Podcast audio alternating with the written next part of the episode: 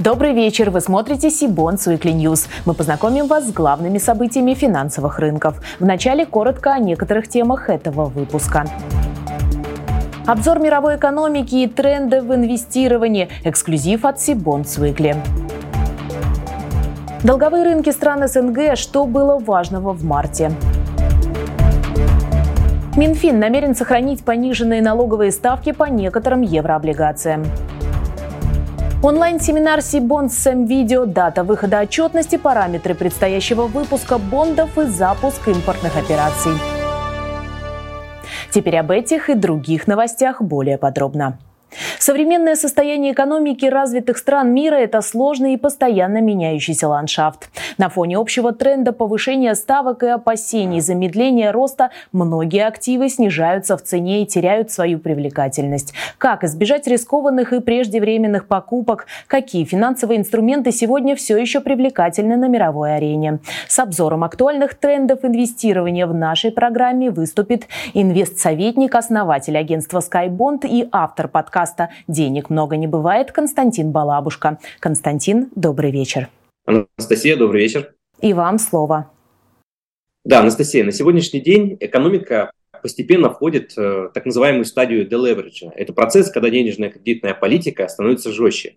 То есть ТБ повышает ключевые ставки, одновременно снижают количество денежной массы в экономике через продажу облигаций со своих балансов.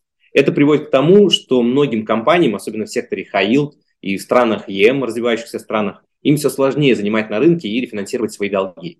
Потребительский спрос тоже снижается на фоне высокой инфляции, что, по сути, приводит к снижению доходов тех же самых компаний. Поэтому основной удар в таких условиях приходится на сегменты компаний с высокой кредитной нагрузкой и низкой маржинальностью. Рынок акций недвижимости тоже находится под давлением все по тем же самым причинам. Усугубляет ситуацию еще и тот факт, что рынок уже больше года находится в ситуации инверсии кривой доходности. То есть двухлетние облигации предлагают инвесторам доходность больше, чем по десятилетним. 3,98 против 3,39. Э, по опыту предыдущих лет это вообще верный признак проблем в экономике, который всегда приводил к резкому обвалу на всех рынках, и акциях, и облигациях, и сырья, и так далее. Сказать, какой актив сейчас в такой ситуации лучше, на самом деле сложно, потому как даже кэш не является универсальной таблеткой. Примеру, 2008 год с рынка ушел э, Lehman Brothers, который имел вообще рейтинг 3А. А совсем недавно в США, вы знаете, отозвали лицензию банка Silicon Valley, который занимал 16 место в привлечении активов. Credit Suisse объединились с UBS. Конечно, регулятор делает все, чтобы не допустить обвала, но какой ценой? Основной печатный станок ФРС за полгода сократил баланс на 440 миллиардов, а за неделю нарастил его на 150. Это значит, что инфляция еще долго может оставаться достаточно высокой и долгое время, продолжительное. Либо ставка в какой-то момент может сильно и резко вырасти, как, например, это делал наш центральный банк в 2014 и 2020 году. Тогда ставка резко выросла до 17 и постепенно снижалась ну, там, в течение следующих 6 месяцев. В итоге, отвечая на вопрос, а на какие активы сейчас стоит обратить внимание инвестору, я бы выделил несколько направлений. Первое, для тех, кто хочет сохранить ликвидность и возможность купить сильно просевшие активы в будущем, в случае, если ситуация продолжит ухудшаться, а центральные банки начнут повышать ставку выше – и больше и выше ожиданий э, участников рынка. В этом случае стоит покупать короткие облигации надежных эмитентов с рейтингом 3B. Они дают доходность сейчас 5-6% годовых в валюте. Либо покупать короткие облигации US Treasuries, э, то есть гособлигации Соединенных Штатов с погашением через 2-3 года. Доходность, как я сказал, у них 3,98. Это очень хорошая доходность по соотношению к риску. Поэтому для консервативных инвесторов это подходящий вариант и получить небольшую премию к своим вложениям и сохранить ликвидность на случай ухудшения ситуации. Второе направление подойдет для тех, кто готов взять на себя риск уже сейчас и рассмотреть покупку длинных облигаций с рейтингом 3B. В перспективе 2-3 лет получится доходность у инвестора примерно 10 12% годовых в валюте. То есть я думаю, это вполне реалистичное ожидание. От купонов плюс переоценка цен на сами облигации. Причем вот вторая стратегия тоже может сработать, поскольку исторически, когда ставка ФРС превышала доходность по десятилетним облигациям, напомню, текущая ставка 5% против доходности 3,39%, это было явным сигналом к развороту тренда. То есть ставки начинали снижаться. И именно максимальную доходность приносили те самые длинные надежные облигации. В отдельные года доходность от таких инвестиций приносила инвесторам 20, 25 и даже 30 процентов, что, на мой взгляд, очень даже неплохо. Благодарю вас за крайне интересный и полезный рассказ. Этими и другими идеями я готов поделиться более подробно в рамках своего подкаста «Денег много не бывает», который размещен на всех популярных платформах iTunes, Яндекс Музыка и так далее. Я лишь добавлю, что QR-код, по которому вы можете перейти на подкаст, у вас на экранах.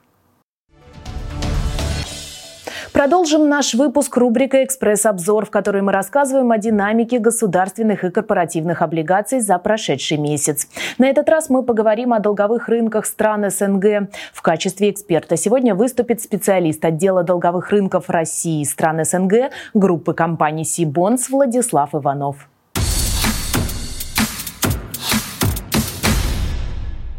На внутреннем облигационном рынке Беларуси в марте наблюдалась повышенная активность по сравнению с предыдущими месяцами этого года.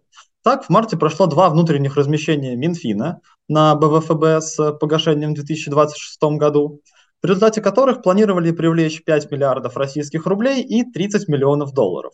Выпуски были распроданы полностью, ставка купона по рублевому выпуску была установлена в размере 11% годовых, а по выпуску в э, долларах 3,9%.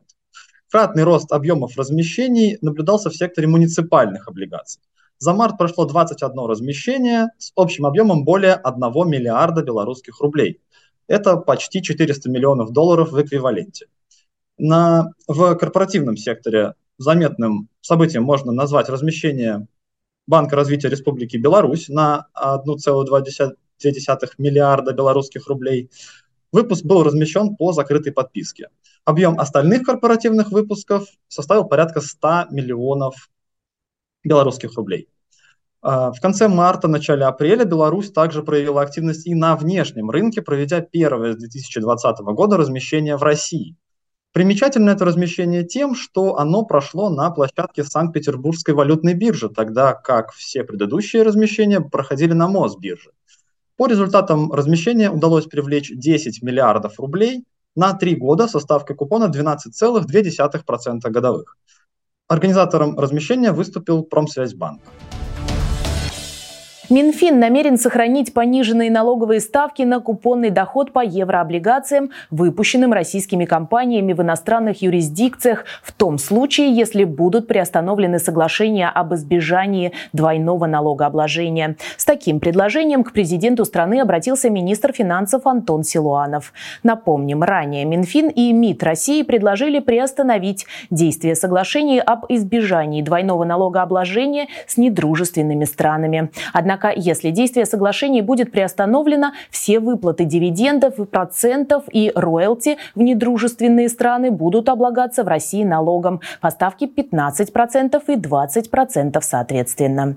В Минфине при этом подчеркнули, что важно сохранить пониженные или даже нулевые ставки налога в отношении выплат купонного дохода по обращающимся облигациям, выпущенным российскими компаниями в иностранных юрисдикциях, а также в отношении выплат процентов по банковским кредитам кредитам, выданным иностранными банками заемщикам из России. Для этого потребуется внесение соответствующих изменений в налоговый кодекс. По данным Интерфакса, предложение Силуанова уже получило положительную резолюцию. Эксперты Высшей школы экономики полагают, что начиная со второй половины 2022 года, после смягчения денежно-кредитной политики и понимания долгосрочности санкций эмитентами, рублевый долговой рынок работал в усиленном режиме с целью как покрытия дефицита бюджета, так и рефинансирования текущих задолженностей и привлечения долгового капитала на развитие новых направлений. Эта точка зрения опубликована в докладе вуза «Экономика России под санкциями от адаптации к устойчивому росту». Кроме того, авторы доклада полагают, что в текущем году рынок рублевых корпоративных облигаций вырастет на 20%. Мы ожидаем, что в 2023 году объем новых рыночных размещений на рынке рублевых корпоративных облигаций составит около 4,5-5,5 триллионов рублей, а его рост более 20%. Большая часть новых рыночных размещений в 2023 году будут представлены корпоративными облигациями с инвестиционными рейтингами. Этому будут способствовать предпочтения качеству. Кредитные спреды по облигациям умеренного и низкого кредитного качества после расширения в 2022 году вряд ли значительно сократятся. Конец цитаты. По мнению авторов доклада, санкционное давление наиболее негативно отразилось на сегменте ВДО, а также аналитики указывают, что помимо облигационных займов, необходимым условием роста крупных инвестиций в сегодняшних обстоятельствах являются специальные формы долгосрочного финансирования на базе банковского кредита. Среду, 12 апреля, группа компаний Сибонс провела онлайн-семинар с представителями группы МВидео Эльдорадо, одной из ведущих российских компаний в сфере электронной коммерции и розничной торговли электроникой и бытовой техникой. Компания хорошо известна аудитории инвесторов, размещает облигации 2021 года, имеет устойчивый кредитный рейтинг. Эмитент уже выплатил держателям купонов порядка 2,5 миллиардов рублей. Анна Гарманова, финансовый директор МВидео Эльдорадо, рассказала рассказала об основных финансовых показателях группы, о запуске в прошлом году импортных операций, привлечении на российский рынок ряда новых брендов производителей электроники, активном развитии собственных торговых марок, расширении ассортимента и о привлечении партнеров по модели маркетплейса. Директор по работе с эмитентами из банка Синара Олег Карпеев в свою очередь раскрыл детали предстоящего облигационного выпуска и его основных параметров. Кроме этого, спикеры в прямом эфире ответили на множество вопросов от зрителей онлайн-семинара. Ну, давайте я потихоньку буду смотреть на вопросы, которые нам прилетают в ленту. И вот вопрос, который и у меня был, и который нам задает Олег Шураков. Когда планируется опубликовать МСПО за 2022 год? А, мы планируем публикацию 2 мая. Почему мы как бы так чуть э, задержались по сравнению с предыдущими годами? Ну, здесь, наверное, два поинта. Первое, что 22 год такой сложный год, а, и мы как бы хотели полностью сделать аудит более глубокий по всем как бы направлениям нашей деятельности с учетом и параллельного импорта всех остальных э, как бы составляющих, поэтому вот э, мы, проходим, мы проводим такой очень глубокий большой аудит, и отчетность будет выпущена 2 мая. Ну а завтра, 14 апреля, мы приглашаем инвесторов на беседу с представителями группы компаний «Южурал Золото», одного из крупнейших золотодобывающих предприятий России по объему производства и запасам. В онлайн-семинаре примут участие финансовый директор компании Артем Клецкин и главный казначей Максим Харин. Они поделятся предварительными результатами за 2022 год, мнением о ситуации в отрасли, планами по развитию группы и основными параметрами предстоящего выпуска. К слову, слову, апрельское размещение эмитента интересно тем, что это первый рублевый выпуск облигаций Южурал золота. Ранее компания размещала только бонды, номинированные в юанях. Напомним, что участие в онлайн-семинаре с эмитентом – это отличная возможность задать ему вопрос напрямую и получить ответ в прямом эфире. Не пропустите. Продолжим тему облигационных размещений нашим традиционным дайджестом. Так, сегодня началось размещение долговых бумаг компании «Аквилон Лизинг». Объем выпуска 100 миллионов рублей. Срок обращения 3 года. Ставка установлена на уровне 14,5% годовых. Купоны квартальные по выпуску предусмотрена амортизация. По 25% от номинала будет погашена в даты окончания купонных периодов с 9 по 12. Дебютировал эмитент на долговом рынке в ноябре 2000 2021 года. Тогда он также разместил трехлетние облигации объемом 100 миллионов рублей, но по ставке 13 и 25% годовых. Компания «Уральская сталь», входящая в группу Загорского трубного завода, в апреле планирует провести сбор заявок на трехлетние облигации объемом не менее 5 миллиардов рублей. Купоны квартальные, ориентир ставки будет объявлен позднее. Это не первый облигационный выпуск эмитента. Дебютные трехлетние бонды объемом 10 миллиардов рублей компания разместила в декабре прошлого года поставки полугодового купона на уровне 10,8% годовых. К очередному выпуску облигаций готовится и компания «Агротек». На этот раз она планирует разместить четырехлетние бонды объемом 115 миллионов рублей. По выпуску предусмотрены амортизация по 25% от номинальной стоимости бумаг и обеспечение в форме поручительства от мясокомбината Елизовского. Кроме этого, будет предусмотрена возможность досрочного погашения облигаций по усмотрению эмитента. Точные даты сбора заявок и тех размещения будут сообщены позднее. И это все новости на сегодня. А чтобы не пропустить анонсы предстоящих конференций, онлайн-семинаров и новых выпусков Сибонс Weekly, не забудьте подписаться на наш канал, а также на телеграм-канал Сибонс. Я же прощаюсь с вами. До встречи в следующих выпусках.